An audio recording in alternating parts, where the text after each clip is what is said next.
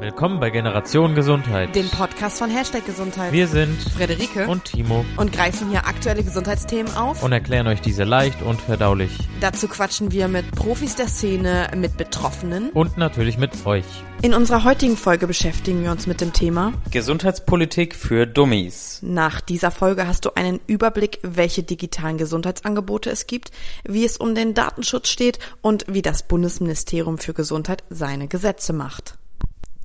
Äh, Entschuldigung, Herr Doktor, ich habe hier was mit meinem Arm, ich habe da so einen Hautausschlag. Ah ja, ich sehe schon. Aber da gibt's jetzt was Neues. Eine App auf Rezept. Ne. Kennen Sie die schon? Äh, Ich verschreibe Ihnen da mal was, Frau Gramm. okay. Hallo, liebe Freunde. Mensch, wir haben auch wieder richtig lustige Sketches drauf. Äh, die neue Folge ist angerichtet und es gibt heute das Thema Digitalisierung Ja. wird serviert. Ja. Und die App auf Rezept ist durchaus ein Thema, womit sich die Gesundheitspolitik beschäftigt. Genau, und die Schauspielschule von Timo und Friederike hat sich heute ein, was ganz Genau. Besonderes ausgedacht. Äh, Timo und Frederike sind wieder für euch am Start. Ähm, wir haben tolle Interviewgäste für euch vorbereitet, mitgebracht. Jawohl. Das sind Ähm, Frau Kleinschmeink für die Grünen und sehr, ähm, die steht sehr speziell zu der, zu dem ganzen Digitalisierungsprozess im Gesundheitswesen und, und Gottfried Ludewig als äh, Referatsleiter, Abteilungsleiter Digitalisierung im Bundesministerium für Gesundheit. Also zwei Hochkaräter und sehr politisch angehaucht, die Folge diesmal. Ja. Sonst hatten wir ja immer sehr medizinisch angehauchte Themen. Dies war, das mal, deswegen haben wir heute gedacht, ja, machen wir mal Gesundheitspolitik für Dummies, weil wir selbst ja auch nicht so wir sind stark selbst Dummies. ja, wir sind selbst Dummies, wir sind selbst gar nicht so tief im politischen Betrieb. Deswegen gibt's auch so eine Klugscheißer-Minute zu wie entsteht ein Gesetz, am Beispiel DVG, Digitale Versorgung-Gesetz. Halt, stopp! Jetzt reicht es! Hallo, bleib Nein, nein, jetzt red ich. Huch, was war das denn? Wer war das denn? Wir haben Breaking News und zwar das Patientendatenschutzgesetz ist ganz frisch raus. BDSG. Genau, und hat es nicht mehr in unsere Folge geschafft und deswegen jetzt dieser kleine Nachtrag. Der Gesetzestext ist auch gar noch nicht frei verfügbar, aber wir haben ihn natürlich trotzdem.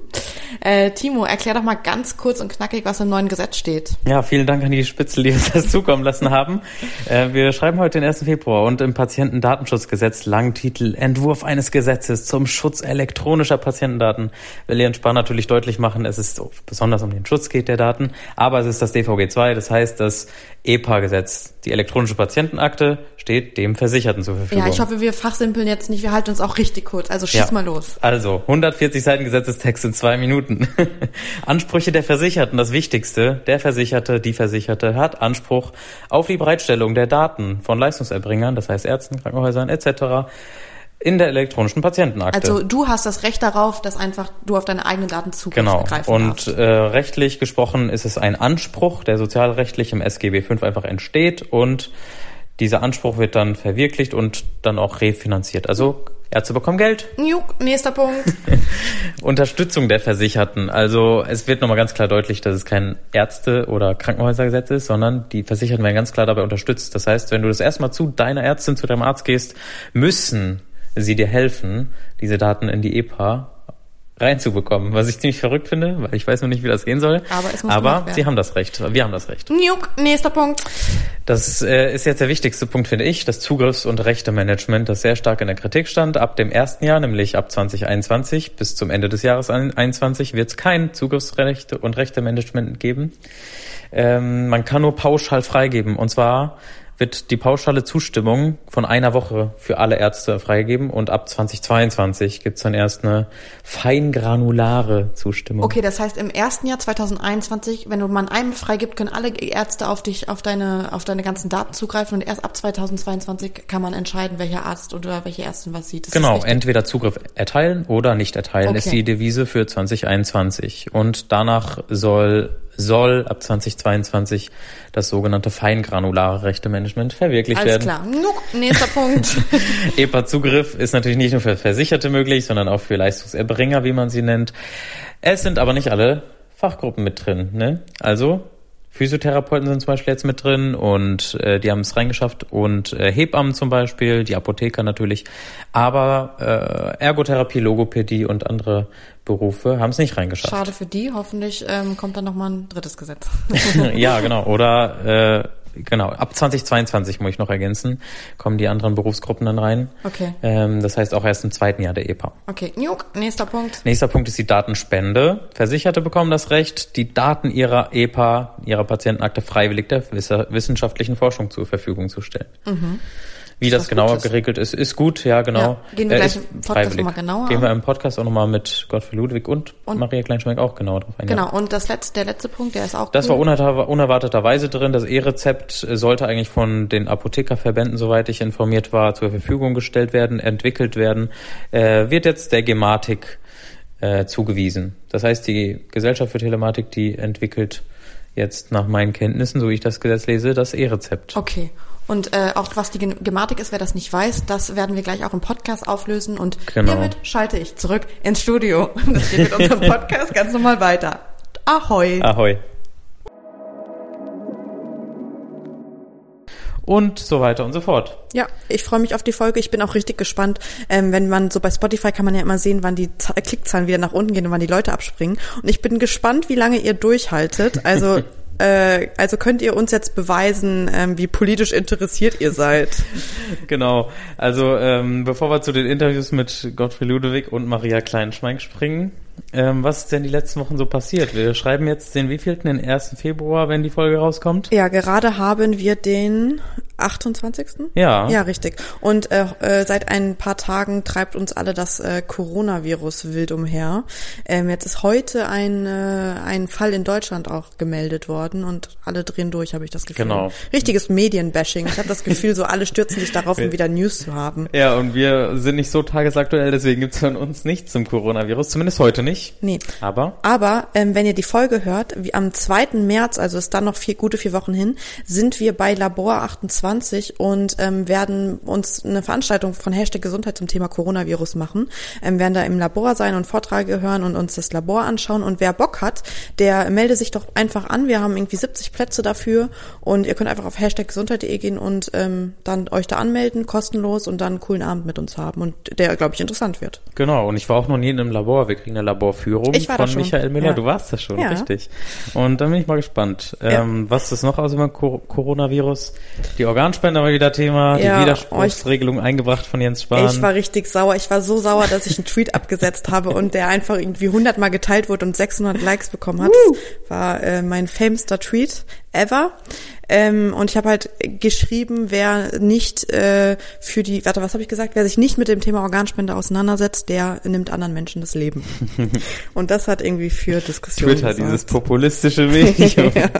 Also Ja. ich fand es mega spannend, die Debatte mitzufolgen. Ich Wie äh, stehst war du am, dazu? Also ich glaube, wie fast, ich glaube 70 oder 80 Prozent der Bevölkerung eher äh, die Widerspruchslösung befürwortet hätten. Ja. Bin ich auch dabei. Ich war sogar an dem Tag zum ersten Mal bei einer Plenarsitzung im Bundestag. Leider habe ich die Organspende morgens um 9 Uhr verpasst und war zur Hohenzollern-Anhörung nur da.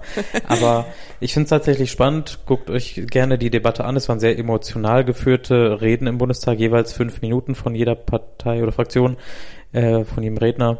Und das kann man sich mal geben. Drei Stunden auf YouTube. Ja, schade, schade drum, dass es die Widerspruchslesung nicht gekommen ist. Wir sind jetzt alle gespannt, wie viel Aufklärung jetzt passieren wird. Ähm, wir klären auch nochmal auf. Holt Und euch alle so einen unsere scheiß erste Folge war zum Thema Organspende. Weißt Genau. du das noch? Wer nochmal Hintergrundinfos haben möchte, schaue sich, höre sich unsere erste Folge an. Genau. Die anderen Themen wollen wir gar nicht so im Detail besprechen. Da gibt's so, so viele und das haben, greifen auch viele andere Podcasts super auf. Deswegen würde ich die einfach nur kurz aufziehen und dann zu unserem Thema Digitalisierung weiterhüpfen. Also das Thema Abtreibung, was wir im letzten, in der letzten Folge hatten, war jetzt irgendwie wieder Thema, weil Ja, es, äh, kurzer Einschub. Spahn hat sich einfach mit Abtreibungsgegnern fotografieren lassen, war da auf so einer Lobbyveranstaltung. Äh, Hashtag uncool. böser, böser ja. Jens. Nee, also ja, was man so als Politiker macht. Genauso wie Trump sich auch mit Abtreibungsgegnern trifft und vor ihnen spricht. Dann zum Thema Sperbe, Sterbehilfe, zum Thema Homöopathie und so weiter und so fort. Ja. Hört gerne in den GMP-Podcast rein, kann ich euch sehr empfehlen, der diese Themen abhandelt und auch äh, sehr gut umreißt. Ja, aber ein, ein, äh, eine Sache, die wir nochmal promoten wollen, ist, dass wir am 4. Februar auf dem Weltkrebstag, äh, Quatsch, auf dem Deutschen Krebskongress sind.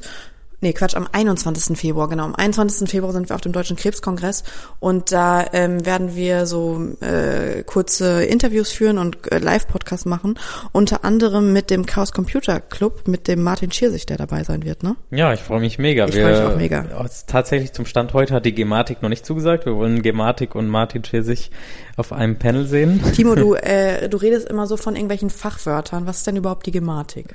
Ah, die Gematik, das machen wir nachher noch. Äh, die Begriffsverwirrung wollen wir nachher noch aufklären, ne? was das mit der elektronischen Patientenakte, Gesundheitsakte, Gesundheitskarte, Gematik auf sich hat. Ja, dann würde ich sagen, hören wir jetzt erst die Klugscheißer-Minute und dann klären wir die Leute über diesen ganzen Oh ja. komischen fachlichen Wörter Genau. auf. Okay? Also, Klugscheißer-Minute, wie entsteht ein Gesetz? Am Beispiel Von dem digitalen Versorgungsgesetz. Let's Genau. go. Die Klugscheißer-Minute. Wie entsteht ein Gesetz? Am Beispiel DVG. Schritt eins: Als erstes braucht es einen Vorschlag. Dieser kann entweder von der Bundesregierung, vom Bundestag oder vom Bundesrat eingereicht werden. Beim DVG wurde der erste Vorschlag als Referentenentwurf am 15. Mai 2019 öffentlich gemacht. Schritt zwei: Der Vorschlag landet dann als Kabinettsentwurf im Bundestag. Hier sitzen alle Abgeordneten. Der Vorschlag geht in die erste Lesung. Die erste Lesung zum DVG fand am 27. September 2019 statt. Schritt 3. Das Thema wird einem Ausschuss zugeordnet, der sich nun damit intensiver beschäftigt. Hier der Ausschuss für Gesundheit. Die erste öffentliche Anhörung zum DVG fand am 16. Oktober 2019 statt. Schritt 4. Der Ausschuss bringt seine Vorschläge im Rahmen der zweiten Lesung in den Bundestag ein.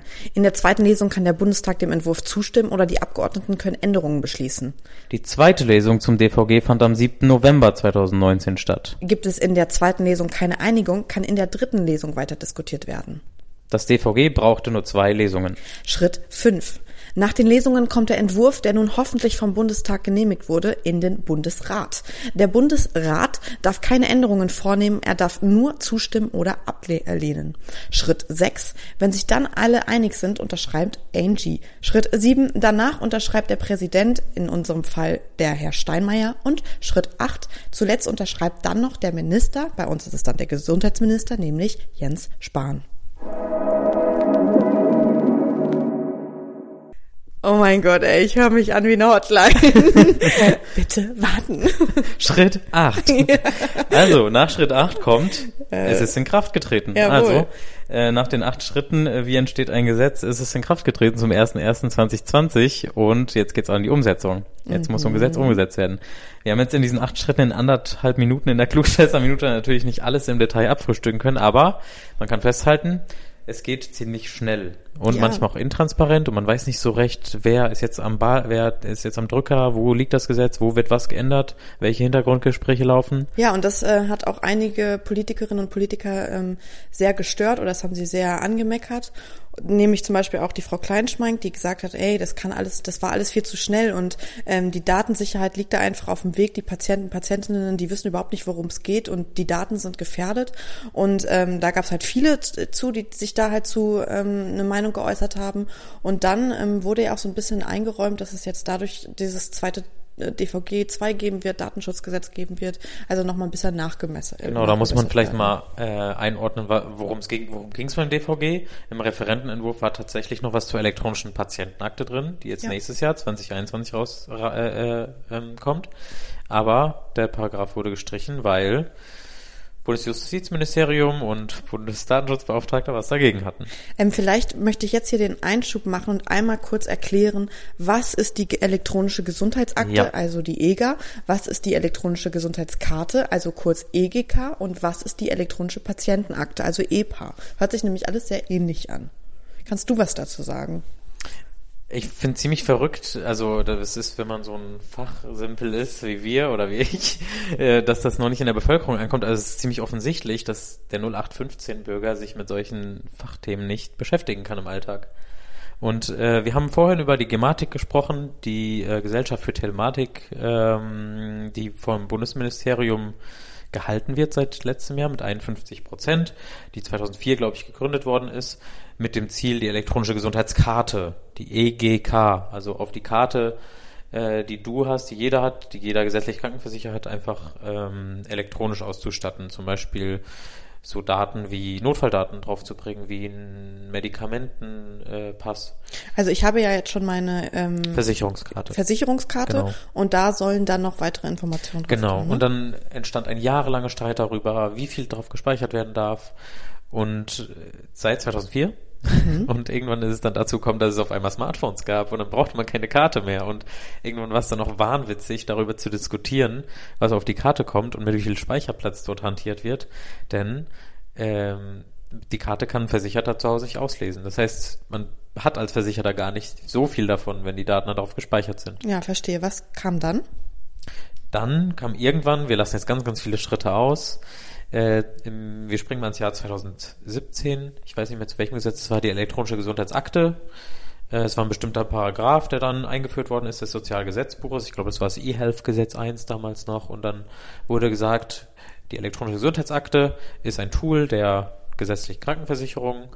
Die können jetzt als äh, Leistung ihren Versicherten anbieten, ähm, per App ihre Daten aufs Handy zu holen. Genau, und da musste es noch keine Vereinheitlichung geben. Das heißt, die einzelnen Krankenkassen konnten selber sich so eine äh, EGA machen und es konnten auch andere Player sich EGAs machen und ähm, da gab es keine, kein richtiges Gesetz zur Regelung, oder? Genau, also ganz, ganz einfach gesagt, ist es halt eine digitale Akte, die von den Krankenkassen in Auftrag gegeben wird. Irgendein Dienstleister erstellt das dann für die und die Versicherten können dort Daten zusammenführen, wie Arztbriefe, wie Röntgen- und MRT-Bilder. Das hat nicht so gut geklappt, weil es eben einfach so ein Pilotprojekt war, vielleicht auch für die elektronische Patientenakte. Und kurzer Einschub dazu, das Ding war ja auch, dass die teilweise die EGAs nicht miteinander kooperieren äh, ko- konnten, ne? Und wenn du dann von der einen Krankenversicherung in die andere gewechselt hast. Genau, es gab einfach äh, einen Wettbewerb, weil es so ein bisschen schnellschussartig war. Ähm, und da komme ich jetzt wieder auf die Gematik zurück. Die Gematik hat seit 2004 die Aufgabe, sowas zu vereinheitlichen auf Bundesebene und Spezifikationen, das ist das große Wort, zu liefern, damit alle Systeme miteinander sprechen können. Wenn ich von System spreche, meine ich zum Beispiel die Software, die auf Arztpraxen, in, auf den PCs der Arztpraxen läuft, äh, auf allen anderen Heilberufen, äh, äh, die Sprachen aller anderen Heilberufe spricht, das heißt Physio, Ergo, Logo, Pflege. Und die Versicherten eben auch einen Zugang dazu haben. Und jetzt kommt dann das große Wort namens EPA ins Spiel. Genau, EPA, die Patientenakte, die ab 2021 zur Verfügung gestellt wird. Und die wird auch äh, an den Krankenkassen angesiedelt sein, die Spezifikation, das heißt, wie das Ganze detailtechnisch ähm, ausgestaltet ist, liefert die Gematik, aber sie wird von den Krankenkassen, das heißt von deiner gesetzlichen Krankenkasse angeboten. Und da steht dann eben die Frage im Raum, hm, was ist in der EPA drin? Ist die verpflichtend? Ist die freiwillig? Äh, werden die Daten später mal zu Forschungszwecken genutzt? Ja, und die, genau diese Fragen, die du jetzt gerade in den Raum stellst, haben wir auch unseren Interviewpartner und Partnerinnen gestellt. Und ähm, das ist natürlich, wir können euch leider auch nicht beantworten, ob das freiwillig ein Angebot sein wird oder ob man, ähm, welche Daten da genau drauf sein, ähm, sein werden und so, weil das mit dem digitalen Versorgungsgesetz Part 2 äh, erst beschlossen wird, richtig?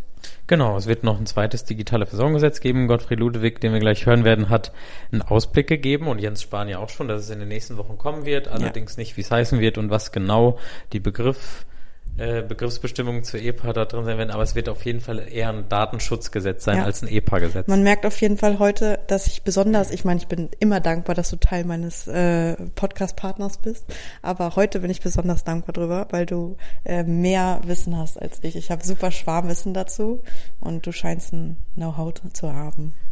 Ich versuche es. Äh, Ich habe wahrscheinlich nicht so viel Know-how wie viele Hörer von uns, die tagtäglich daran arbeiten, in den ganzen Verbänden arbeiten oder in Institutionen des Gesundheitswesens, in der Politik.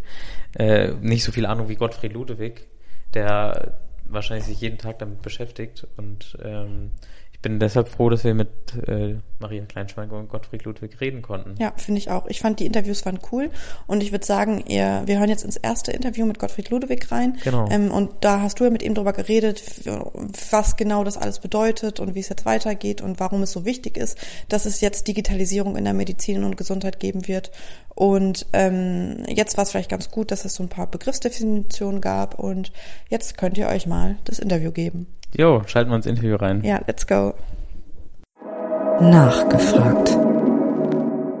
Hallo Gottfried. Äh, wir möchten jetzt direkt einsteigen. Das Thema Digitalisierung. Ähm, du bist leidenschaftlicher Treiber der Digitalisierung. Ähm, am Wochenende war mein Vater zu Besuch hier in Berlin. Und der ist 63. Wenn ich mit dem über Digitalisierung spreche, dann liegt es in der Natur, dass er nicht vor Freude in die Luft springt, sondern man das auf einem anderen Niveau, als mhm. wir es im Alltag kennen, erklären muss. Wie erklärst du deinen Eltern, Angehörigen, Bekannten das, was du hier täglich im Büro treibst? Am Ende erkläre ich es meistens an, an praktischen Beispielen. Das hängt dann immer davon ab, mit wem du redest. Ob du jetzt mit jemandem redest, der eher Kinder hat und der davon genervt ist, dass er die U-Untersuchungen nicht mehr erinnert, nicht daran erinnert wird, der den Impfpass wieder sucht für sich selbst oder auch für seine Kinder. Ähm, äh, oder im späteren Zeitalter, wo du manchmal teilweise, obwohl du gar nicht schwer krank bist, mehrere Medikamente, Bluthochdruck, sonstige übliche Erscheinungen nehmen musst, ähm, äh, und dann irgendwie noch auf Papierzetteln die Sachen zusammengeschrieben bekommst, wann wie viele Tabletten zu nehmen sind. Also wenn ich mit Menschen über Digitalisierung rede, dann versuche ich es immer so konkret wie möglich zu machen. Ich glaube, einer der größten Fehler dieser Debatte ist, wir werfen immer Schlagwörter in die Debatte, ohne den konkreten Nutzen zu machen. Und was hilft Digitalisierung? Erstmal als Schlagwort gar nichts. Wenn ich aber sehe, wie wir früher mit dem ADAC-Atlas verzweifelt irgendwelche Routen nach Italien gesucht haben im Auto und heute wie selbstverständlich jede Generation entweder das eingebaute Navigationssystem oder sein Google Maps System nutzt, dann tut er das ja nicht, weil Digitalisierung cool ist, sondern weil es mein Leben besser macht. Ähm, und darum geht es doch am Ende auch bei Digitalisierung im Gesundheitswesen, dass wir eben ein elektronisches Rezept haben, nicht weil es so cool ist und blinkt, sondern weil es die Grundlage dafür legt, zu prüfen, vertragen sich eigentlich die Medikamente, die ich vielleicht im Geschäft kaufe, mit denen, die mir verschrieben worden sind, wirklich so gut, dass ich Apps habe, die mir dann, die mir helfen, mich daran zu erinnern, wann ich die Tabletten nehme, damit sie eine optimale Wirkung haben. Das sind die Themen, die Digitalisierung nach vorne bringen. Und das versuche ich immer dann zu erklären. Aber wie es so im Leben ist, manchmal funktioniert es besser und manchmal funktioniert es auch schlechter. Und das ist auch okay. Ja. Und an der Stelle die Zwischenfrage, welche Anwendung nutzt du selbst? Welche würdest du gerne selbst nutzen? Also ich äh, nutze selbst so das übliche, den äh, Schrittzähler und alles, was mit Fitness zu tun hat. Das ist jetzt nichts, was ich auf Rezept verschrieben bekomme und wahrscheinlich erstattet bekomme von der gesetzlichen Krankenversicherung. Ähm, aber ich kenne Menschen in meinem Umfeld, die sozusagen gerade aus dem Diabetesumfeld, äh, die sehr viel äh, Applikation nutzen und denen das wirklich im Leben Mehrwert gebracht hat. Äh, und ich freue mich ja meistens aufs elektronische Rezept, um ehrlich zu sein. Mhm. Ich glaube, dass das ähm, äh, und die Nutzung von welche Medikament hast du wann genutzt, wirklich hilfreich ist. Und ich kann das jetzt sagen, weil ich hatte letztes Jahr einen Skiunfall und da habe ich sehr viele Medikamente nehmen dürfen, ähm, gegen Thrombose, ja, äh, gegen Schmerzen, gegen sonst was. Äh, und ich fand diesen Zettel, den ich damit bekommen habe, jetzt nicht besonders hilfreich weil ich weder zusätzliche Informationen auf dem Zettel, also ich konnte bei dem Zettel nichts anklicken, wo irgendwo so ein Infobutton war, der mir dann sagte, was ist das für ein Medikament, was ist das für eine Dosierung, wie häufig sollst du es nehmen, sondern es war einfach so ein Zettel, auf dem irgendwelche Buchstaben standen, die du vielleicht, wenn du ein bisschen länger dich im System beschäftigst, dir was sagen. Aber um ehrlich zu sein, ist es ein Fachchinesisch, was viele Leute gerne übersetzt bekommen würden. Und da freue ich mich riesig auf das elektronische Rezept, weil es die Grundlage dafür bietet, solchen Apps Informationen zu geben, die dir das dann liefern können. Okay, das Rezept nehme ich mit. Ähm, gibt es Trends in der Digitalisierung, Themen, die du ausdrücklich nicht unterstützt, wo du Kritiker verstehen kannst, nachvollziehen kannst, wo die Sorgen sind von Versicherten, von Politikern, von Bürgern? Also ich glaube, was ich, ich verstehe, dass Leute, dass man alles nicht haben möchte, wenn es ein Zwang ist. Also der, die größte Downside oder der größte, die größte Gefahr von Digitalisierung ist, dass sie auf der einen Seite der größte Vorteil und der größte Nachteil ist, sie schaffen eine enorme Transparenz über Daten, über meine Daten. Also wenn ich einen Sensor habe über Blutzucker oder wenn ich andere Themen habe, dann ist das auf der einen Seite gut, weil ich viel mehr Informationen habe, die sozusagen mir eine bessere Therapie ermöglichen. Aber auf der anderen Seite verstehe ich auch die Sorgen von Menschen, die sagen, aber wird das dann nicht ein gläserner Patient? Werden wir nicht alle überwachbar etc. pp. Ich verstehe die Sorge total. Ähm, aber ich glaube, dass unser Gesundheitswesen gerade das der gesetzlichen Krankenversicherung das beste System ist genau, um solche Gefahren abzuwenden, weil wir berechnen unseren Beitrag zur gesetzlichen Krankenversicherung nicht nach deinem individuellen Risiko, sondern nach deiner Gehaltshöhe ähm, und völlig unabhängig davon, welchen Risikostatus du hast. Und deshalb glaube ich, sind die größten Gefahren von Digitalisierung in Risiko adjustierten Prämiensystem, also wo es individuell nach deinem Prämien, weil dann kommt irgendwann die Versicherung und sagt, dann möchtest du aber wissen, wie viele Schritte bist du gelaufen. Das gibt es im GKV-System nicht, sondern im gesetzlichen Krankenversicherungssystem geht es wirklich um eine bessere Versorgung. Und deshalb ähm, so sehr wir immer manchmal über dieses Jahr doch jetzt fast 150 Jahre alte, von Bismarck erdachte System manchmal lachen, es ist aus meiner Wahrnehmung das beste System, gerade in Zeiten der Digitalisierung und deshalb bei allem Verständnis von Sorgen, glaube ich, dass wir vielleicht eher mal stärker noch darauf blicken müssen, was wir uns vergeben, weil wir es nicht nutzen. Der Ethikrat sagt dann immer, es gibt auch eine Ethik, die uns fragt, was passiert eigentlich, weil wir Daten nicht nutzen und andere Themen. Deshalb, ich verstehe Sorgen, aber ich glaube, wir haben das beste System dafür, um keine Sorgen haben zu müssen. Ja, ich merke auch oft, dass diese Akzeptanz und Vertrauensverlust oft einhergeht mit einem generellen Besorgnis, dass der Staat oder die Unternehmen, also große Instanzen, und da wird wieder in die beiden Extreme geschaut, einfach äh, Daten abgreifen wollen. Und äh, ja, äh, da besteht ein großes Potenzial zur Aufklärung. Genau. Wobei ich da trotzdem sage, ich weiß nicht, ob wir das später diskutieren, sonst, sonst würde ich es hier gerne sagen. Das, was mich schon sehr irritiert, auch bei den Debatten über Gesetze, ist, was für eine, sagen wir so, was für eine komische Resonanz wir haben, wenn ein Großkonzern Daten nimmt äh, oder wenn ein Staat unter kontrollierten Systemen nur anonymisiert, aggregiert Daten für Forschung von Universitäten und anderen zur Verfügung stellen möchte. Weil ich habe ein viel größeres, sagen wir, unterbewusste Skepsis, wenn Google Fitbit kauft, ähm, als wenn ein Staat ein Forschungsdatenzentrum einreicht und unter kontrollierten Bedingungen anonymisiert und aggregiert diese Daten der akademischen Forschung zur Verfügung stellt. Und ich habe manchmal so das Gefühl, dass wir in Deutschland eine etwas merkwürdige, häufig öffentliche Debatte dazu führen, dass wenn der Staat irgendetwas tut, selbst unter den besten Bedingungen, es ein Riesenskandal ist und wenn ein Unternehmen es tut, naja, das kann man eh nicht ändern. Und wenn wir unser europäisches Datenverständnis durchsetzen wollen, dann werden wir das nicht tun, indem wir den Großkonzernen amerikanischer Prägung oder den chinesischen Staatskonzernen Applaus spenden, wenn sie unsere Daten nehmen und einen riesen Aufschrei machen, wenn es der Staat tut, sondern wir müssen ein Gegenmodell machen. Und das Gegenmodell kann nicht lauten, keine Daten nutzen, sondern das Gegenmodell muss lauten, Daten nutzbar machen unter staatlicher Kontrolle und Sicherheit. Und deshalb glaube ich, müssen wir die Debatte in den nächsten Wochen, Monaten und Jahren sehr intensiv führen. Äh, genau dieser Gesprächspunkt kam ja auch in der Beschlussfassung des CVG am 7.11. auf. Jens Spahn hat sehr leidenschaftlich dafür geworben, auch genau mit diesem Beispiel Staat versus Unternehmen. Ähm, ich möchte zunächst äh, jetzt auf das DVG mhm. zu sprechen kommen. Das digitale Versorgungsgesetz, das jetzt seit drei Wochen, wenn die Hörerinnen, das, Hörerinnen und Hörer das hören, seit vier Wochen in Kraft getreten ist. Bist du der Strippenzieher des DVG? Der Strippenzieher des DVG ist der Minister. Äh, und ähm, das ist keine Standardantwort, sondern es ist so, ohne diesen Minister, und jetzt müssen die Zuhörerinnen und Zuhörer den Werbeblock ertragen, weil er wirklich mein tiefster Ernst ist, ohne diesen Minister gäbe es kein DVG, gäbe es keine Abteilung für Digitalisierung, gäbe es nicht diese Fortschritte im regulativen Bereich, wie wir sie gesehen haben. Ähm, deshalb sind wir als Team im BMG, wenn ich jetzt mal auf meine Abteilung, aber auch auf alle anderen Abteilungen schaue, einfach extrem froh, diesen Gestaltungsspielraum haben zu dürfen und Vorschläge liefern zu können, äh, die dann am Ende Wirklichkeit werden. Ähm, weil das Wichtigste für uns hier im Haus ist, nicht nur Vorschläge irgendwo in theoretischen Kommissionen zu machen, sondern am Ende wirklich im Alltag was zu verändern. Und deshalb ähm, freuen wir uns immer noch jeden Tag, dass das DVG möglich wurde und freuen uns jeder Einzelne in der Abteilung 5 äh, und in dem gesamten Haus, jeder, der seinen Beitrag dazu liefern konnte. Äh, ich versuche es nochmal mit einer Skala auf. äh, auf einer Skala von 1 bis 10, wie zufrieden bist du mit der Umsetzung des Gesetzes? Es gab ja vom Referentenwurf im Mai bis zur Beschlussfassung einige Änderungen. Also, es, ähm, wenn eine 10 absolut ist, dann ist es wahrscheinlich eine 9.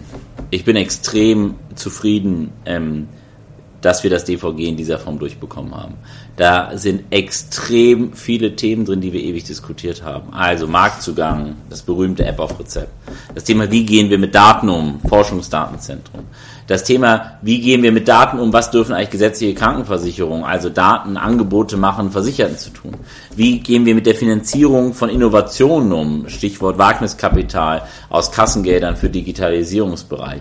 Das Thema Telemedizin. Wir haben auch das gesamte Thema, dass ich überhaupt ein telemedizinisches Angebot im Internet finden kann, auch in diesem Gesetz geregelt. Und ich könnte die ganze Zeit so weitermachen. Da ist eine extreme Vielzahl an nicht kleinen Regelungen, sondern systematischen Neuregelungen für den Digitalisierungsbereich. Und insofern ähm, bin ich extrem dankbar, dass der Deutsche Bundestag das nachher so verabschiedet hat und schon auch stolz auf das Team hier, ähm, wie ein Jahr, und eigentlich ist es ja deutlich länger als ein Jahr, seitdem wir daran gearbeitet haben, äh, wie, wie mit Leidenschaft Tag und Nacht dafür gearbeitet worden wurde. Und jetzt sind wir gespannt auf die Umsetzung. ich würde sagen, wir sind bei 60 Prozent des Weges, weil wir es verabschiedet haben, aber jetzt müssen wir es halt ins Laufen bringen. Ja. Äh, ein wesentlicher Bestandteil, über den wir jetzt sprechen wollen, war zu Beginn des Referentenentwurfs ja die elektronische Patientenakte, die EPA, mhm. die dann, ich glaube, vor der Sommerpause noch rausgeflogen mhm. sind mhm. und äh, auch angekündigt worden sind und jetzt im neuen Jahr wieder angekündigt worden sind in einem neuen Gesetz. Kritiker von Jens Spahn häufig betonen, dass es zu schnell geht. Es ist, es ist am Ende, ich finde das eine, eine der spannendsten Diskussionen, die wir führen. Ich sage das auch ich, ich höre das ganz häufig. Also erstmal, warum macht ihr das überhaupt dann? Warum so schnell? Und ich glaube, das kann nur jemand sagen, der die Entwicklung weltweit nicht im Blick hat. Unsere Kernmotivation ist, dass wir dieses System, das seit 150 Jahren aus meiner Sicht eine gute Versorgung ermöglicht im Vergleich, im weltweiten Vergleich, dass dieses System auch in 10 oder 15 Jahren noch existiert. Und wenn dieses System, unser gesetzliches Krankenversicherungssystem, nicht aufpasst und nicht wieder stärker innovativ wird im Bereich Digitalisierung und Nutzung von Daten und zusammen als Grundlage von einer neuen, besseren Medizin, dann wird dieses System unter einen brutalen Druck geraten. Und es gibt Menschen in dieser Debattenlage, die tun so, als wäre, das würde alles nicht passieren, das würde uns alles schützen. Der, die Paragraphen des Sozialgesetzbuchs würden immer verhindern, dass Amazon oder Alibaba in dieses System einbrechen. Und dann mache ich es an einem einfachen Beispiel. Wenn Amazon, Alibaba oder sonst irgendein Technologiekonzern in den nächsten fünf bis zehn Jahren für Lungenkrebs oder für irgendeine andere Krebsform oder für eine andere Erkrankung eine medizinische Lösung anbietet, unter Nutzung der Daten, dann bin ich sehr gespannt, welches Gesetz verhindern möchte, dass diese Therapie und dieser Marktteilnehmer in das deutsche Gesundheitssystem einbricht. Und das wollen wir nicht, sondern wir wollen, dass diese Innovation in unserem System stattfindet. Und deshalb schaffen wir diesen Freiraum. Und wir sind der festen Überzeugung, dass wir keine Zeit zu verlieren haben, weil wir unser gutes gesetzliches Krankenversicherungssystem auch am Ende der 20er Jahre des neuen Jahrtausends erhalten haben wollen. Und wer glaubt, dass man dafür nochmal zehn Jahre Zeit hat, der hat meinetwegen seine Einschätzung darauf. Ich teile die zu 100 Prozent nicht.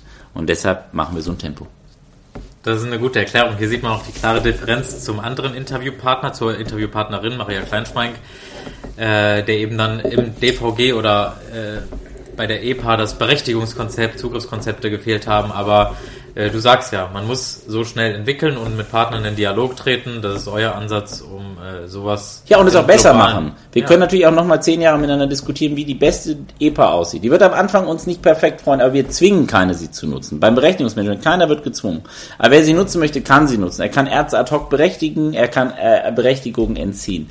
Und natürlich müssen wir auch den nächsten Schritt gehen. Aber ich habe so das Gefühl, nach 15 Jahren Diskussion in Deutschland wird es mal Zeit aus der theoretischen Diskussion, man könnte, man hätte und man müsste doch noch, mal in ein konkretes Produkt zu kommen, um dann zu schauen, wir machen Schritt eins und dann machen wir Schritt zwei Und wir müssen rauskommen aus der besten theoretischen Debattenlage, die führen wir herausragend. In der Umsetzung sind wir bisher eine relativ noch nicht so herausragende Position, die wir da erreicht haben. Und deshalb ist unser klarer Ansatz, wir machen etwas und wer etwas macht, da passieren auch Dinge, die vielleicht nicht 100% perfekt sind, aber wir sind einen Schritt nach vorne gekommen. Und das ist mir zehnmal lieber, als weiterer Debattenweltmeister im theoretischen Raum zu werden. Stichwort agile Gesetzgebung. Ähm, in der letzten Woche wurde die Widerspruchsregelung zur Organspende ja abgelehnt das erinnerte mich so ein bisschen an die Diskussion EPA, freiwillig. Also es ist ja eine gesellschaftliche Diskussion. Wollen wir äh, ein Opt-in, ein Opt-out bei einer elektronischen Patientenakte? Wie ist da dein Standpunkt? Ja, das ist aus meiner Sicht klar geregelt. Wir haben da eine Opt-in-Regelung und die halte ich auch für ganz wesentlich, um, ähm, um, um das Thema Akzeptanz nicht in irgendeiner Art und Weise zu gefährden. Ich finde, äh, wir geben Menschen die Möglichkeit, ihre Daten dort zu machen und wir geben ihnen diese Möglichkeit, weil wir glauben, dass das ihnen im Leben hilft. Und meine feste Auffassung ist, das gibt uns auch den Druck, ein Produkt zu entwickeln in den kommenden Jahren, Schritt für Schritt, das Menschen überzeugt, dass ich das nutzen möchte. Äh, und wir haben auch Google Maps und sonstige Apps nicht, die wurden nicht durchgesetzt im Markt, weil man gesagt hat, du musst sie nutzen, sondern weil sie einfach den Alltag besser gemacht haben. Und ich finde deshalb auch, dass eine Opt-in-Lösung ähm, absolut vertretbar ist und auch richtig ist, weil sie auch uns unter Druck setzt, einen klaren Mehrwert für Patientinnen und Patienten zu bringen und halte auch daran fest, dass das der richtige Weg ist. Ich hätte, ich wusste vorher nicht, dass es schon so klar geregelt ist und dass es sich vielleicht, äh, ich hätte gedacht, dass es sich vielleicht irgendwann ändert, mhm. dass man sagt, okay, wir brauchen jetzt die EPA, weil wir die Daten brauchen, um besser forschen zu können, um bessere medizinische Versorgung gewährleisten zu können. Deswegen dachte ich vielleicht, das ändert sich irgendwann. Jedenfalls nimmt man das so in der Kritikerblase wahr. Alle haben Angst vor einer verpflichtenden Nutzung einer elektronischen Patientenakte, weil das mit der Gesundheitskarte dann noch vernetzt wird und so weiter. Nee, ist das, wird nicht, das, nein, das wird nicht kommen. Es bleibt bei einer Opt-in-Variante. Da gibt es, glaube ich, in Deutschland auch eine gute, gute Tradition zu. Und da geht es ja wirklich um die sehr persönlichen Daten, äh, die wir dort, äh, die wir dort sammeln. Aber ich finde schon, dass wir jedem dann die Möglichkeit geben müssen, da unterscheide ich mich manchmal mit anderen. Wenn ich meine Daten dann aber spenden möchte und wenn ich meine Daten zur Verfügung stellen möchte, dann muss ich es auch tun können und zwar unkompliziert tun können und nicht indem ich zehn Knöpfe erst drücke und noch fünfmal unterschreibe. Das wäre wiederum meine Erwartungshaltung an unsere Debattenlage, dass jeder selbst entscheidet, wer die Da- Daten aber zur Verfügung stellen will, ähm, nicht gegängelt werden soll. Gut. Ich möchte zum Ende unseres Gesprächs noch kurz auf die App auf Rezept. Ja. Äh, wahrscheinlich ein Lieblingsthema von dir, von mir auch, zu sprechen kommen. Äh, da kann man über viele Themen sprechen. Ich möchte es kurz halten. Äh, Evidenz, Datenschutz, Kostenerstattung. Ich vermute, dass wir bei den Themen Evidenz, Datenschutz auf einer Wellenlänge sind und sagen, das sind grundlegende Voraussetzungen. Bei der Kostenerstattung, äh, da wir beide Ökonomen sind, lässt sich darüber vielleicht am besten sprechen.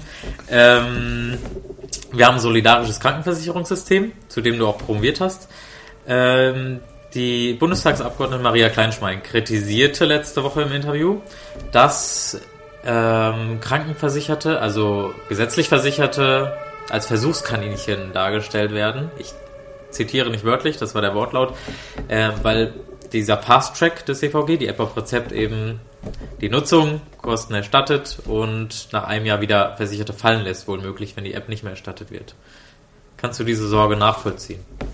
Nein, ich, ähm, ich finde es auch eigentlich ehrlicherweise eine spannende, eine spannende Sichtweise, weil aus meiner Wahrnehmung ist es gerade ein Kernbereich einer solidarischen gesetzlichen Krankenversicherung, den Zugang zu Applikationen, also zu digitalen Apps, die mich in meinem Krankheitsmanagement unterstützen, zu gewährleisten. Denn was all diese Kritiker immer unterschlagen ist, es gibt diese Apps heute schon. Der einzige Unterschied ist, wenn ich Geld habe, lade ich mir diese App herunter und bezahle die selber. Wenn ich kein Geld habe, bin ich raus aus der Versorgung. Und diese Ungerechtigkeit des Systems, ein nachgewiesenermaßen funktionierende Unterstützungstool nicht anzubieten, aber die Krücke, die analoge Krücke zu finanzieren, die lässt mich manchmal zweifeln, auch bei der einen oder anderen Äußerung von Kritikern, ob die ja sonst immer sagen, wie wichtig das solidarische gesetzliche Krankenversicherungssystem ist, ob sie diese Form von Solidarität im digitalen Bereich nicht wollen. Äh, Und deshalb ist für uns völlig klar, diese Ebene, es hat auch eine ordnungspolitische Frage, diesen Zugang zu gewährleisten. Das finde ich doch ein schönes Abschlussstatement. Äh, danke für das Gespräch. Huh, das war jetzt, äh, auf jeden Fall musste man konzentriert dranbleiben, damit man alles mitkriegt. Findest du?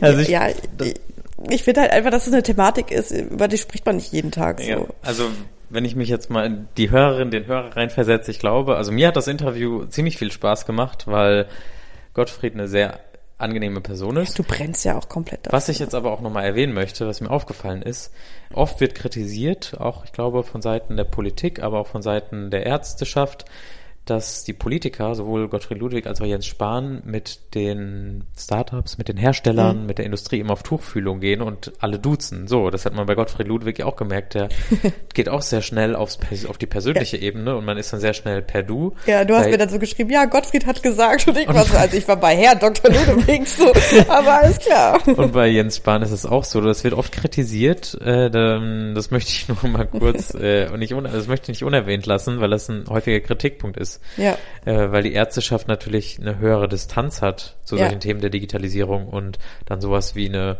äh, also ja eine kritische Haltung einfach dem, gegenüber- dem Ja. gegenüber hat. Nee, ich habe auch das Gefühl, dass die Leute im BMG mit den Startups so versuchen, einen auf cool zu machen, ne? Also, dass sie jetzt halt auch dieses Health Innovation Hub haben und dass sie die digitale Sprechstunde haben und da können die sich dann so Startups mit den äh, mit den Politikern austauschen Genau. und so. Das ist äh, jetzt alles auch noch, noch mal zurückzuführen auf, wie entsteht ein Gesetz, zurückzuführen auf diese ganze schnelle Gesetzgebung von Jens Spahn. Man nennt ihn ja auch Minister fleißig. Ja. Er hat eben die 20, 20 Gesetze in in 20, 20 Monaten, Monaten, und ja. er wirbt auch damit immer sehr schön. Oder ich glaube er nicht, aber das BMG auf jeden Fall Ja. und alle, die ihn feiern. Und äh, natürlich ist jetzt, ersetzt diese Quantität nicht, die ist jetzt kein Merkmal für Qualität, aber äh, die agile Gesetzgebung ist definitiv ein Merkmal seiner Legislatur, seiner Amtszeit als Minister. Ja, obwohl das kritisieren ja auch viele, ne? Also ich meine, das BMG feiert's, aber ähm, andere sagen auch einfach, das ist einfach too much. Ja, also Gottfried Ludwig fand's gut und er hat auch gesagt, dass es nur Jens Spahn zu verdenken, dass es jetzt alles so schnell geht und dass mal was vorangeht und die Geschwindigkeit muss vorangetrieben werden. Ja. Im BMG gibt's einfach jede Menge Innovation, dauernd gibt's irgendwelche Umstellungen, organisationstechnisch, neue Leute, Ja. andere Leute, bei der Gematik auch zum Beispiel. Ja. Also ich fand super mit ihm darüber zu sprechen, also nicht nur über das DVG und die Inhalte im Allgemeinen, das haben wir natürlich auch gemacht, aber generell, warum entstehen Gesetze so schnell, wie passierte das mit dem Referenten, mit dem Kabinettsentwurf? Und dann, also wir haben ja vorher die andere Seite gehört beim Interview oder hören es gleich mit Maria Kleinschmeink, dass sie sich so, da, so darüber echauffiert hat, dass alles so schnell ging und man gar nicht Zeit hatte als Politikerin, da irgendwie einzuhaken. Ja, und jetzt merkt schnell. man aber, warum das so ist. Die, das BMG will einfach schnell Mehrwerte, Ja. Stichwort Mehrwert, in die Versorgung bringen. Ja, und ein- was ist so ein Mehrwert? Ja, ein Mehr- Mehrwert, äh, den finde ich tatsächlich auch ganz cool, äh, wird wahrscheinlich, könnte wahrscheinlich das E-Rezept sein. Genau. Also ich meine, wie cool ist es, dass du dann einfach vielleicht nicht mehr zum Arzt musst oder dass dann einfach digital auf deiner App sein wird und du ähm, brauchst jetzt irgendwie nochmal eine Woche eine Krankschreibung und kannst sie dann einfach irgendwie online beantragen und es erspart einfach dir als Patientin den Weg zum Arzt oder zur Ärztin und den Ärzten und den, ähm, dem medizinischen Personal erstattet es natürlich auch viel Zeit und diese ganze Bürokratie, die dann dadurch wegfällt. Genau, in der idealen Welt verbessert es äh, die Ressourcenlage im Gesundheitswesen, spart Kosten, äh, macht noch Spaß zu Ja. benutzen. Äh, aber in der Realität sieht's anders aus, ne? Also meinem Papa habe ich ja äh, das erzählt und Gottfried Ludwig gefragt, äh, ja, wie erklärst du das deinen Eltern? Äh, es ist nicht so einfach zu erklären. Das interessiert die Leute halt nicht so stark. Nee. Das braucht man auch nur im Notfall, so ein E-Rezept, ne? Ja, das Ding ist halt auch dieses ganze DVG, was irgendwie in der Gesundheitsblase als mega wichtig angesehen wird oder mega das Ding ist, ist halt in, in jeden anderen Menschen uninteressant. Keiner meiner Freunde hat gesagt, geil, dass du endlich eine Podcast-Folge zum Thema DVG machst. So. Organspende, Schwangerschaft, alles seine Berechtigung, aber DVG juckt halt keinen so. So make, make Digitalisierung in der Medizin great again. So. I, I don't know. Ja. Also ich finde E-Rezept war ein schönes Beispiel. Das hat er als das ist sein Lieblingsprodukt, Ja. kann, wenn man das so sagen Ja, kann, aus dem Hause Digitalisierung im Gesundheitswesen, äh, weil es einfach sich gut darstellen lässt. Es ist sehr greifbar. Ja. Das andere, ähm, was, ich, was ich mit ihm besprochen habe, ist die App auf Rezept, was wir anfangs als Sketch eingespielt haben. Das ist ein Riesenthema für ihn, für mich auch. Ich schreibe meine Masterarbeit darüber, aber Mhm. es ist, es gibt, es ist halt Genau, App auf nicht das Thema, was in den Köpfen der Menschen Genau, App auf. Rezept, kurzer Einschub, ist, dass ähm, es so sein wird, dass in der, in der gesetzlichen Krankenversicherungsversorgung ähm, es möglich sein wird, dass Ärzte Apps verschreiben können und die dann ähm, abgerechnet werden können über die GKV, richtig? Ja, hast du schön erklärt. Habe ich gut. Huh. Ich habe immer Angst, dass ich irgendwas falsch erkläre, aber das scheint ja richtig zu sein. Ich habe ja hier dich als Lehrer. Äh, und ähm, das heißt, es werden Apps geben. Das wird jetzt natürlich keine App gegen Juckreiz sein, weil das macht überhaupt gar keinen Sinn. Aber Apps zum Beispiel, um ein Ernährungstagebuch zu führen oder ein Diabetes-Coach oder ein Depressionscoach. All diese Sachen, so Online-Tools, die man machen kann, können halt abgerechnet werden im Gesundheitssystem. Genau, setzt die Hürde erstmal niedriger für Leute, die zum Beispiel bei Depressionen äh, nicht so schnell einen Platz bekommen bei der Psychotherapie. Ja. Es können nicht nur Ärzte verschreiben, es können auch Psychotherapeutinnen und Therapeuten verschreiben, Ja. was ganz wichtig ist. Und es liefert einen konkreten Mehrwert in der Versorgung, nämlich kostenlos äh, den Zugang zu solchen Gesundheits-Apps, die sonst vielleicht 30, 40, 50 Euro im Abo kosten pro Monat, was viel Geld ist. Ja. Viele Leute können sich das nicht leisten. So kann, können sich das 70 Millionen Menschen im Zweifel in Deutschland leisten, die gesetzlich krankenversichert sind und die Solidargemeinschaft äh, kommt dafür auf. Und Ja. äh, das ist ein konkreter Mehrwert. Das Gesundheitsministerium bewirbt das auch ganz klar als Innovation, äh, als Weltmeister. Noch niemand auf der Welt, noch kein Gesundheitssystem auf der Welt finanziert Gesundheits-Apps und wir sind die Ersten. Yay. Ja. Ja, aber was dann natürlich ein Thema ist, ist, ähm, da gebe ich dann natürlich auch wieder ganz viel meine Daten ein und ähm, was passiert mit diesen Daten, darf mit äh, Daten jetzt, also die App auf Rezept ist jetzt nur ein ganz kleiner Datenpool, es geht ja auch um ganz andere Gesundheitsdaten wie äh, Röntgenaufnahmen, äh, Laborergebnisse und Co. Ähm, da ist ein großes Thema, darf damit geforscht werden und wie darf, dürfen, Ja, genau. dürfen Also, Daten weitergegeben Da verlassen werden. wir schon wieder die App auf Rezept, die können wir auch an der Stelle abschließen, weil Ja. da spielen sowas wie Forschungsdaten natürlich keine Rolle Nee. mehr, äh, was auch gut ist. Und jetzt äh, gibt es als Veranstaltungshinweis noch den 27. Februar, da wird die App auf Rezept quasi spezifiziert. Da gibt es in Heidelberg am Deutschen Krebsforschungszentrum einen groß, großen Researcher-Ton. Kein Hm. Oh, wow. Aber jetzt lass uns kurz über die Datenanalyse, äh, über die Daten reden, die gespendet werden Über können. die oder Datenspende oder Ja. über die EPA oder beides? Nee, über die Datenspende. Okay. Was heißt Datenspende für dich? ähm, dass äh, ich einwilligen kann, dass mit meinen Daten, wenn ich irgendwie im Krankenhaus war und habe Labortests, also Tests äh, gemacht, die ins Labor gegangen sind und habe irgendwie mich röntgen lassen und so, dass ich einwillige, dass mit diesen Daten geforscht wird. Okay. Stimmt das? Ich weiß nicht, ich habe keine Legaldefinition von Datenspende Ich auf der Hand. schon.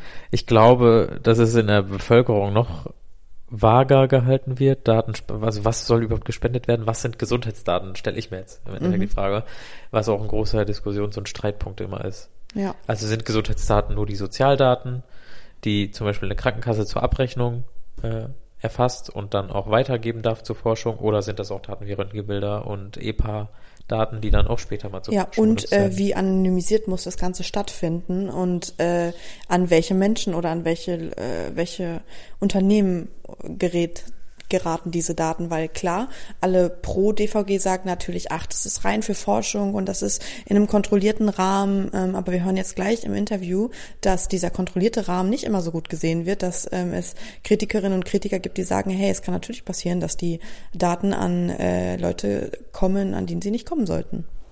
Ich finde es ganz spannend, weil da waren uns, da waren sich wahrscheinlich beide Interviewpartner einig. Also dieser ähm, europäische Ansatz, das Großkonzern amerikanische, äh, darüber hat Gottfried Ludwig ja auch gesprochen, Fitbit und so weiter, den vertraut man schnell mal Daten an oder Apple, seiner Watch oder seinem Handy. Und mit Gesundheits-Apps und EPA, also einem staatlich organisierten System, einem Staat, dem man eigentlich vertrauen sollte, in die Demokratie vertrauen sollte. Also da hat man dann Probleme, irgendwie seine Daten herzugeben, aber bei amerikanischen Großkonzernen, ja, Ja, das stimmt. Das ist schon macht interessant. man sich keine Gedanken. Also Naja. da, das fand ich spannend, das haben beide angesprochen und deswegen hören wir jetzt mal, glaube ich, bei Maria Ja. Kleinschmeck rein, ne? Ja, die halt auf jeden Fall sich auch zur Datenspende geäußert hat. Genau. Hören wir rein. Let's go. Let's go. Nachgefragt. Datenschutz ist ja immer so ein großes Problem. Es heißt ja immer, meine Daten sind nicht sicher. Ähm, was bedeutet das genau? Wo sind die Schwachstellen da? Wo sehen Sie da Probleme? Die Schwachstellen sind eigentlich auf der einen Ebene das mangelnde strategische Denken insgesamt. Äh, Wir haben es jetzt mit einer nachholenden Entwicklung zu tun, wo man äh, eben nicht strategisch geguckt hat, was sind eigentlich unsere gesundheitspolitischen Ziele, die wir erreichen wollen, was sind äh, auch die Grundprinzipien, die wir verfolgen dabei und die wir auch nach außen kommunizieren, zum Beispiel den Patientinnen und auch den Versicherten zu sagen, ja, ihr seid maßgeblich, ihr seid diejenigen, die bestimmen. Das wird denen ja gar nicht erzählt, deshalb gibt es sehr, sehr viel Feld für Fantasien, für ähm, ja zum Teil auch völlig ungerechtfertigte Unterstellungen, aber das hat eben auch was damit zu tun, dass mangelnde Information Unsicherheit erzeugt. Dann äh, fehlt es tatsächlich an Prozessbeobachtung. Also wir sehen ja, es waren ja sehr, sehr viele Stakeholder insgesamt im Spiel. Äh, lange ja sowieso äh, nun ausgerechnet mit der KBV diejenigen, die sehr, sehr viele Vorbehalte hatten, diejenigen, die alles voranbringen sollten. Und da muss man sagen, da ist einfach nicht wirklich durchgängig auf äh, die ähm, Sicherheitsstufen innerhalb des Prozesses, des Gesamtprozesses geschaut ha- worden. Und wir mussten ja letztens feststellen, dass wir zwar mit der Telematik-Infrastruktur als Infrastruktur selbst ein höchst sicheres Gebäude geschaffen haben, sozusagen einen Knast. Aber man kommt unheimlich leicht in diesen Knast rein, weil man eben diese, diese Karten äh, sehr, sehr leicht äh, auch als Unbefugter erhalten kann. Und das zeigt, dass nicht die gesamte der gesamte Prozessablauf im Blick ist und da überall auch geschaut worden ist. Was müssen wir da eigentlich tun? Können Sie das nochmal runterbrechen? Was ist genau das Problem? Wo stehen Versicherte vor Datenschutzproblemen? Äh, Versicherte haben natürlich das Problem oder einfach die Sorge, dass mit äh, ihrer äh, Karte, äh, Versichertenkarte, ein Zugang zu in, auf sie bezogene Perso persönliche Daten möglich wäre. Sie wissen derzeit eigentlich nicht wirklich, was kann meine EG-Card. Wie kommt man denn überhaupt mit der EG-Card an auf mich bezogene Informationen? Das wissen die ja alle gar nicht. Und dann gibt es noch eine EGA, also eine elektronische Gesundheitsakte von verschiedensten Krankenkassen. Die sind auch nicht gleich, sehr unterschiedlich. Dann gibt es die EPA, die dann immer mal wieder im Gerede ist, äh, weil dann Datenschutzbedenken im Raum waren. Und wie soll da ein Versicherter äh, durchblicken? Da hat man ja schon als jemand, der sich wirklich viel damit beschäftigt, schon große Schwierigkeiten. Und das ist ein Teil des Problems von Herrn Spahn. Also meinen Sie, es mangelt da an Aufklärung oder ähm, wo ist genau das Problem? Mangelnde Aufklärung, es ist aber auch die mangelnde Beteiligung von Patienten und Patientenverbänden. Viele der Probleme äh, auch in der Sichtweise, in der Nutzung der EPA, also dass die jetzt auch erstmal zurückgezogen werden musste aus dem DVG, hing ja auch damit zusammen, dass keiner drauf geguckt hat, was passiert eigentlich bei dem Versicherten sondern jeweils die Leistungserbringer geguckt haben, was passiert bei uns und die Kassen, was ist unser Interesse äh, von Informationsfluss. Keiner hat die Stelle der Nutzerinnen und Nutzer wirklich äh, besetzt äh, und vorangetrieben und gleichzeitig geguckt, ja, passt das für uns eigentlich? Was würden wir denn wünschen? Und dann wäre ziemlich schnell aufgefallen, dass keiner möchte, dass wenn ich als junge Frau einen Schwangerschaftsabbruch hatte, meine Apotheke das sehen kann. So. Und wer sich auf solche Dinge nicht äh, einstellt, der macht natürlich einen großen, einen großen Fehler und wird auch eine Situation erzeugen, wo die Leute erstmal sehr, sehr abwarten. Ähm, und noch eine andere Frage dazu. Äh, finden Sie, die Patientenakte sollte ein freiwilliges Angebot sein oder sollte sie verpflichtend für alle Menschen sein, dass quasi jeder eine Patientendate zugewiesen bekommt? Also ich bin ganz, ganz klar eine Verfechterin der Patientenrechte, so wie wir sie heute auch haben. Und zum grundlegenden Patientenrecht äh, Recht gehört, dass ich diejenige bin, die entscheidet und äh, es von daher äh, auf jeden Fall eine freiwillige Nutzung sein muss und bleiben muss. Das darf überhaupt nicht in Frage gestellt werden. Die elektronische Patientenakte wird ja nicht die Stammdaten des Arztes beeinflussen. Die bleiben ja weiterhin in der Praxis so, wie der Arzt das dann in dem Moment auch anlegt und braucht, sondern es geht ja gerade darum, äh, dass der Patient, die Versicherten entscheiden können, das ist meine elektronische Patientenakte, da tue ich die und die und die äh, Informationen rein und im Gespräch mit dem Arzt entscheide ich äh, bei jedem Besuch, kommt das da rein oder nicht. Also eine kurze Verständnisfrage. Das heißt, wenn es die Patientenakte jetzt äh, nächstes Jahr geben wird, die wird ja am 1. Januar 2021 an den Start gehen, ist richtig, oder? Sagen wir mal so, der Minister plant, dass die elektronische Patientenakte dann äh, an den Start geht. Äh, ich habe da meine Zweifel, dass das so sein wird. Äh, oder wenn, wird es vielleicht ein sehr rudimentales äh, Produkt sein. Ähm, weil nach dem, was wir bisher jedenfalls wahrnehmen, scheint mir das nicht so ganz wahrscheinlich. Aber wir werden sehen und lassen uns natürlich gerne positiv überraschen. Ich finde aber, was auf keinen Fall gemacht werden darf, nur weil man künstlich ein Datum gesetzt hat, dann auf dem äh, Altar quasi der äh, Ankündigungspolitik dann die Sorgfalt in Sachen Datenschutz zu opfern. Also wann sie auch immer kommen wird, angenommen, sie kommt irgendwann nächsten Jahres. Ähm, jetzt eine Verständnisfrage, ist es so, dass dann quasi meine Daten, mein, was irgendwie, wenn ich irgendwie Behandlungen vor zehn Jahren hatte, dass die da schon mit drin sind? Wie soll das denn alles digitalisiert werden? Also dazu gibt es ja gar kein Konzept, äh, sondern ich gehe davon aus, dass sie jetzt historisch sozusagen entsteht und man die Daten, die man als PDF vielleicht auch in der Praxis schon hat, von einem alten MRT, das, ich weiß nicht, wie da die, äh, das Kürzel ist, äh, solche Dinge mitnehmen kann, aber dann wird man sie in Form von PDFs und Ähnlichem ja nur ablegen können. So ist das ja derzeit auch geplant. Noch haben wir ja nicht die strukturierte Patientenakte und die würde ja dann erst im Laufe der Behandlung und der Arztbesuche sich füllen sozusagen. Nun sind die äh, Praxen und die Krankenhäuser und alle, die im Gesundheitswesen arbeiten und mit Daten arbeiten, überhaupt äh, dazu ausgestattet und können die das alles digitalisieren? Äh, auch das wird ja so sein, dass das ein fortlaufender Prozess sein wird. Wenn eine strukturierte elektronische Patientenakte entsteht, dann würden ja in dem Moment, weil der Arzt im Gespräch dieses und jenes anklickt und anlegt, das ja automatisch äh, entstehen. Äh, ich sehe bisher kein einziges Konzept, was, sagen wir mal, den äh, alten ähm, ein, ein Archiv sozusagen nimmt und dann äh, überträgt. Das wird einfach von der Vielzahl der Daten äh, nicht möglich sein, gehe ich davon aus, sondern das wird etwas sein, was dann historisch sich füllt. Jetzt haben wir ähm, über die elektronische Patientenakte im Allgemeinen gesprochen. Jetzt lassen Sie uns noch ein bisschen über das Thema Datenspende reden. Ähm, Jens Spahn will die Daten von uns Versicherten für die äh, Wissenschaft zur Verfügung stellen. Äh, natürlich anonymis anonymisiert, aber ähm, was halten Sie davon? Also wir müssen ja zwei Dinge unterscheiden. Wir hatten ja schon die äh, Entscheidung und auch da einen relativ großen Disput äh, um die Versorgungsdaten. Versorgungsdaten sind ja die versichertenbezogenen Behandlungsdaten, die sich ähm, äh, wegen der Abrechnung sozusagen in den Krankenkassendaten finden diese zu pseudonymisieren, zu anonymisieren und auszuwerten, um dann zu schauen, wie sind eigentlich die Verläufe von Behandlungen in verschiedenen Feldern, wie ist überhaupt die Krankheitslast, wie entwickelt sich das.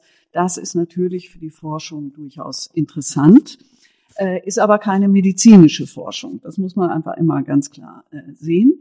Äh, das hatten wir ja im Grundsatz sowieso und wird jetzt eine neue Stufe erhalten darüber, dass es systematischer angelegt ist, auch wirklich dann zugänglich wird. Mit äh, der Vertrauensstelle, äh, so wie es jetzt gelöst worden ist, kommen wir damit klar. Das ist der eine Teil. Der zweite Teil, medizinische Daten, Behandlungsdaten, die wirklich aus der EPA kommen, Laborwerte umfassen und ähnliches. Äh, das ist natürlich für die Forschung interessant. Aber das sind so persönliche Daten, dass das äh, aus meiner Sicht nur mit einer Datenspende gehen kann. Und auch da äh, wünsche ich mir, dass wir ähnlich wie bei der EPA ein Rechtemanagement äh, entwickeln, mit dem man dann festlegen kann, was will ich äh, spenden, welche Daten will ich spenden, dass ich auch wieder zurückziehen kann, wenn ich beispielsweise eine Entwicklung sehe, womit Gendiagnostik und ich weiß nicht was, ähm, Dinge vorhergesagt werden können, die ich gar nicht wissen möchte, wo ich dann persönlich vielleicht sage, nee, das möchte ich nicht, ich habe ethische Bedenken, dann muss ich das wieder zurückziehen können. Und auch da erwarte ich von äh, dem Minister, dass an dieser Stelle gearbeitet wird und äh, uns ein solches rechte Management auch äh, vorgelegt. Ich stelle jetzt mal eine flapsige Frage und zwar ähm, äh, sind da Bedenken, dass es vielleicht dazu kommen wird, dass Daten in falsche Hände geraten, so an irgendwelche Großkonzerne oder die dann natürlich damit äh, wirtschaftlich Wachstum betreiben können? Ja, natürlich sind diese äh, Bedenken da und wir sehen das ja durchaus, dass wir, äh, wenn wir über Laborwerte reden, wenn wir über die gendiagnostischen Möglichkeiten reden, wo es zum Teil ja auch um Tests geht, die im Ausland äh, dann ausgewertet werden, wo wir überhaupt nicht wissen, was mit dem Daten, äh, mit dem Gewebematerial oder sonstiges auch gemacht wird an weiteren Dial äh, Untersuchungen und so weiter. Äh, da ist genau dieser Vorbehalt da und deshalb ist es aber auch so wichtig, dass wir hier auf der Grundlage eines ethisch-moralischen äh, Selbstverständnisses äh, hier in dieser Gesellschaft dann äh, Möglichkeiten schaffen, die dem dann auch gerecht werden. Und genau das würde ich mir wünschen. Und dazu gehört natürlich auch, dass äh, ein Missbrauch von solchen Daten richtig schwer sanktioniert werden muss, äh, weil wir sonst, äh, glaube ich, da keine wirklich wirksame Regelung äh, hinbekommen werden. Weil immer, wenn ich mit ähm, Politikerinnen und Politikern, die pro diese, diese ganzen Aktionen sind, spreche, dann sagen die, dass das gar nicht möglich ist und dass die Wissenschaft da, dass es total schwer ist, an die Daten ranzukommen und das ist alles anonymisiert und das bringt Konzernen überhaupt gar nichts und sowieso kommen die da nicht dran. Aber Sie sehen da schon Bedenken? Äh, ja, natürlich sind das äh, Bedenken und ich meine, äh, da muss man ja auch mal ganz genau gucken, was es im Bereich der Kinderwunschbehandlung und in vielen anderen Bereichen gerade mit der gendiagnostischen Schiene verbunden gibt.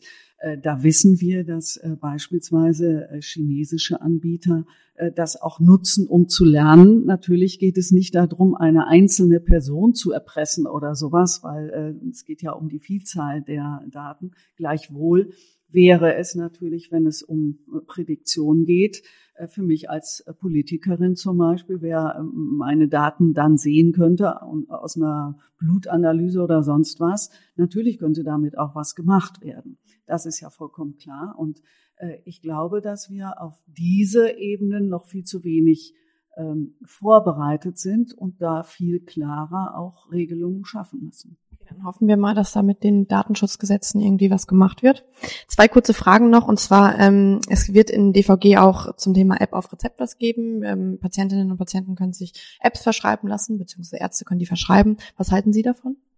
Wir haben uns äh, kritisch zu diesem, äh, zu diesen Apps auf Rezept in dieser Form geäußert. Und zwar nicht, weil ich äh, nicht das Potenzial dieser äh, elektronischen äh, Möglichkeiten sehe, sondern weil äh, ich glaube, dass diese Apps eingebettet sein müssen in Behandlungskonzepte und Behandlungspfade und in diesen Bereichen nutzbar gemacht werden müssen. Und natürlich muss es dann gewährleistet sein, dass der Nutzen dieser Apps dann auch tatsächlich klargelegt ist und nicht wir äh, erstmal ohne Nutzenbewertung, sondern nur mit einer Kurzbeschreibung, wo um in etwa so das Potenzial sein könnte, dann solche Apps äh, in die Versorgung kommen. Und dann stellen Sie sich mal vor, nach Ablauf eines Jahres wird die entsprechende Studie nicht vorgelegt, äh, dass äh, ein Nutzen äh, tatsächlich festgestellt wird, dann muss ich das aus der Versorgung und der Verschreibung äh, wieder rausnehmen, auch aus der Krankenkassenfinanzierung,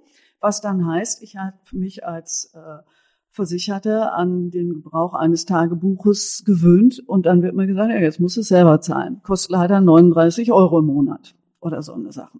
Und wenn Sie sich mal anschauen, was Therapy und andere äh, kosten monatlich, und was wir monatlich einem Hausarzt äh, oder quartalsweise einem Hausarzt als Pauschale gewähren, dann gucken Sie sich das mal im Verhältnis an und da sehen Sie, dass wir da eine Schräglage haben. SafeAppy, eine App, die ähm, äh, psychisch kranke Menschen unterstützt ähm, mit äh, verschiedenen ähm, Online-Coaching-Systemen. Was äh, halten Sie von solchen Programmen? Wenn solche Programme äh, eingebettet sind in eine Psychotherapie, halte ich da durchaus was von. Äh, ich glaube, es hängt eher davon ab, äh, ob ein Psychotherapeutin, ein Psychotherapeut äh, damit sinnvoll eben eine ähm, Behandlung gestalten kann. Dann kann das einfach eine wertvolle Unterstützung, so wie Hausaufgaben in anderen Bereichen, gerade in der Verhaltenstherapie gibt's die nämlich ganz viel, ähm, als Überbrückung zwischen den einzelnen Sitzungen genutzt werden. Das halte ich durchaus für förderlich, aber nur, wenn es im Kontext äh, einer Behandlung und einer klaren äh, Zuständigkeit eines Psychotherapeuten oder Arztes auch äh, entsteht. Ansonsten das einfach nur einzusetzen und zu sagen, na ja, in einem halben Jahr kriegst du äh, einen Platz bei einem äh, Psychotherapeuten und bis dahin machen wir mal ein bisschen äh, Nutzen dieser App. Das halte ich für ausgesprochen gefährlich, weil wir wissen, dass ja sehr, sehr viele Menschen mit einer psychischen Erkrankung sowieso zu lange warten, bis sie Hilfe in Anspruch nehmen äh, und das möglichst erstmal selber alles mangeln wollen. Aber äh, genau das kann in dem Fall ganz, ganz gefährlich sein und Menschen überfordern und dann äh, eine psychische Krise quasi nochmal verstärken. Die letzte Frage und das Abschlusswort auch. Ähm, was raten Sie Patientinnen und Patienten, die jetzt vielleicht gerade das erste Mal davon hören, dass sie ab nächstes Jahr ihre Daten auf dem Smartphone einsehen können, Apps verschrieben bekommen oder die Ärztin per Videochat anrufen können? Ich würde immer raten, im Gespräch äh, mit der Ärztin, dem Arzt meines Vertrauens, der Psychotherapeutin und so weiter zu klären, was ich damit mache und ob ich da äh, einen Nutzen von habe.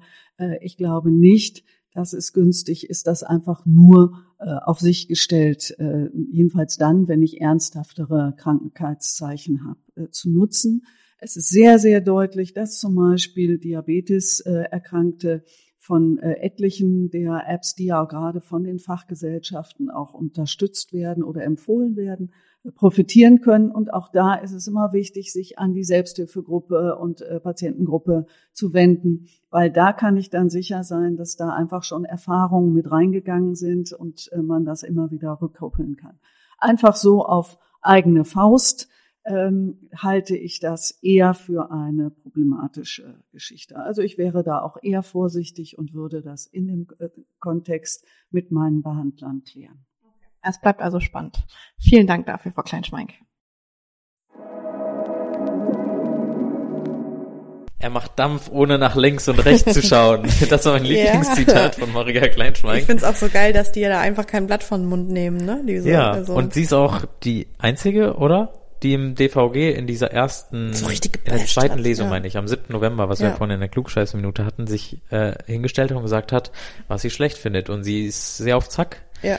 war als Interviewpartnerin sehr nett und ich fand's mega cool, was sie alles gesagt hat, auch wenn ich eher pro Digitalisierung bin und sie eher alles kritisch sieht, ähm, war es gut für mich, beide Seiten anzuhören. Ja, sie ist halt so ähm, sehr für die Patientensicherheit und sagt halt auch, ähm, keiner hat geschaut, was passiert mit den Versicherten. Also sie ist da sehr, äh, sehr damit darauf zu achten, wie es den Menschen geht, dass da die Patientensicherheit einfach sichergestellt wird. Für mich ist es ein Ausdruck unserer heutigen Gesellschaft, ganz ehrlich. Das Gesetz ist zwar schnell in den Bundestag gekommen, so irgendwie über die Sommerpause und dann nach der Sommerpause war es auf einmal im Bundestag. Aber ganz ehrlich, die Leute interessieren sich einfach nicht dafür. Sorry, es tut mir leid, aber mein Papa, ich nehme den jetzt als Beispiel, der interessiert sich nicht dafür, Ey. ob seine Gesundheitsdaten anonymisiert, pseudonymisiert, voll oder gar nicht an die Krankenkasse oder an Unternehmen kommen. Das juckt den ja, nicht. das, das Sorry. ist wirklich so. Also wirklich, es, äh, das ist, ob es dein Papa, ob es dein bester Kumpel, gut, wenn der in der Gesundheit arbeitet, okay. Aber egal, wen du fragst, so wenn ich zu meinem Fußballteam gehe, wenn ich äh, meine Kommilitonen, meine alten Kommilitonen befrage, es juckt wirklich niemanden. So. Ja, und es ist gut, dass wir in einer Parlament parlamentarischen Demokratie leben, wo wir Volksvertreterinnen und Vertreter wählen, die uns diese Arbeit abnehmen, diese Entscheidung. Aber es ist auch irgendwie komisch, dass Mhm. Ja. wir 700 Parlamentariern diese Entscheidung in die Hand geben, obwohl die so wichtig ist für unser Leben und wir gar, gar nicht so viel uns damit befassen. Ja. Und das führt mich dann wieder zu der Schlussfolgerung, da schließe ich halt ein bisschen von mir selbst auf die Gesellschaft und auf andere. Ja, irgendwie ist es dann doch nicht so wichtig. Ja. Das ist jetzt halt total gefährlich, sowas zu sagen im Digitalisierungskontext. Also wenn das BMG, Ludwig Spahn sowas sagen, dann sind die natürlich direkt äh, in einem Shitstorm unterlegen. ja, das stimmt. Aber also ich werf die These jetzt einfach mal in den Raum. Also den 0815-Bürger oder die Bürgerin, die interessiert das jetzt nicht mit den Daten. That's true. Aber was ich gut finde, ähm, oh, ich spring gerade wieder, sorry, ähm, bei was sich beide einig waren, also Ludewig und Kleinschmeink, ist, dass sie beide gesagt haben, dass die ähm, Datenspende, wenn es eine Datenspende geben wird, eine Opt-in-Lösung bleiben muss. Also das ist nicht, dass der Staat nicht dazu verpflichtet, seine Daten alle abzugeben. Genau. Äh, beide haben mit dem Argument der Akzeptanz gespielt. Natürlich, also sobald man die Akzeptanz äh, verspielt, der Versicherten, der Patientin, der Bürger, dann ist es rum, dann braucht man solche Lösungen gar nicht implementieren. Lass mal, lass mal auf Instagram, wir sind ja auf Instagram, könnt uns da gerne folgen. Ähm, lass mal so eine Slide machen, ähm, würdest du deine Daten spenden, deine Gesundheitsdaten. Und dann kommentiert mal, was ihr davon haltet. Mal gucken. Okay, aber wir müssen vorher auch definieren, was wir mit Gesundheitsdaten meinen. Ja, da schreiben wir dann halt rein. Röntgenaufnahmen, Laborergebnisse, was gibt's noch? Du, Spahn wird ja auch immer gejagt mit diesem Zitat aus seinem Buch aus 2015, 16, 17. 15, 16, Weißt du das noch? 54, 64, okay. Es gab doch dieses Zitat, Datenschutz ist nur was für Gesunde. Das hat er mal in einem Echt? Vorwort oder in irgendeinem Schüstra. Das hat er mal in einem Buch geschrieben, als er noch nicht Bundesminister für Gesundheit, sondern Staatssekretär, glaube ich, im Finanzministerium war. Und Ja. Äh, das ist eine These, die heute auch noch viele benutzen und auch viele kritisieren. Die spaltet so ein bisschen die Gesellschaft, finde ich. Und äh, also was ich wahr dran finde, ist, wenn ich mit Chronikerinnen und Chronikern, mit Patienten rede, die ihre Daten wirklich zu, der Forschung zur Verfügung stellen wollen, weil was haben sie zu verlieren? Sie wollen auch ihren äh, Leuten aus der Selbsthilfegruppe oder die an ähnlichen Symptomen, Indikationsfeldern leiden, einfach Ja. helfen. Ja. Also in dem Fall kann man schon sagen, die sind eher bereit dazu, Daten in irgendeiner Art und Weise zur Verfügung zu Ja, stellen. krass, dass äh, die da mehr, mehr zu, also das behaupten wir jetzt einfach, dass die da mehr zur Verfügung stehen, die davon mehr betroffen sind, ne? Und dass die Leute, die da gar nicht von betroffen sind, aber den größten Aufstand machen. Ja, und analog dazu, sorry, auch kleiner Themensprung, Thema Organspende. Ja. Jeder will Organe empfangen, keiner fragt danach, willst du überhaupt ein Organ? Ja, ja, stimmt. Natürlich nimmt das jeder. Ja, ja, aber stimmt. bei der Spende muss natürlich jeder gefragt werden und jeder muss einwilligen. Ja. Das meinen wir jetzt bei Datenspende auch mit Opt-in, Opt-out.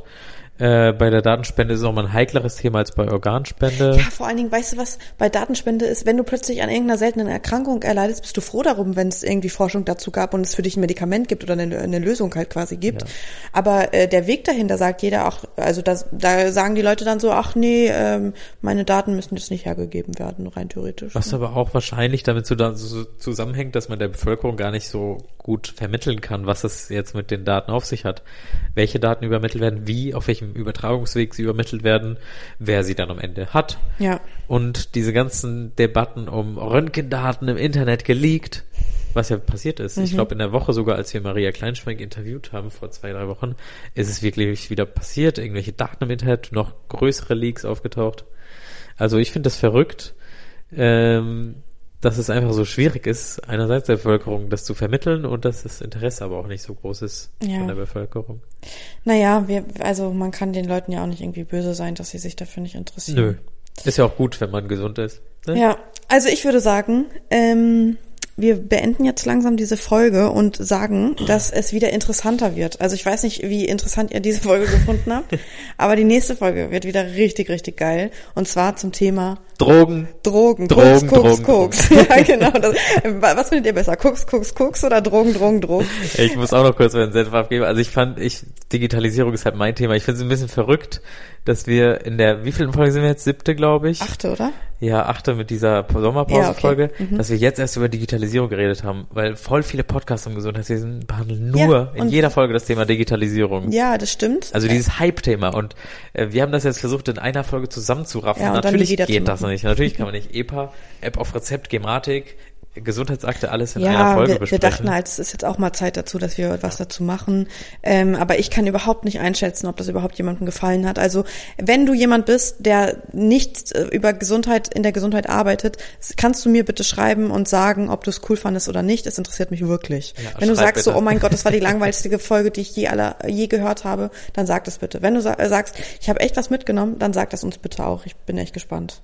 Ja, also das, was uns am meisten hilft, glaube ich, ist, äh, den Podcast einfach weiterzuschicken und uns Feedback zu geben Ja. und vielleicht auch Bewertungen zu schreiben, weil äh, so sehen wir, ob das Thema weiterhin interessant ist und dann können wir auch mehr Folgen zur Digitalisierung machen oder in höherer Frequenz und Ja. mal vier Interviews zur Digitalisierung. Ja, oder jede und, Woche. Äh, jede Woche, Ja. genau. Aber dafür brauchen wir äh, Input von euch. Was wollt ihr?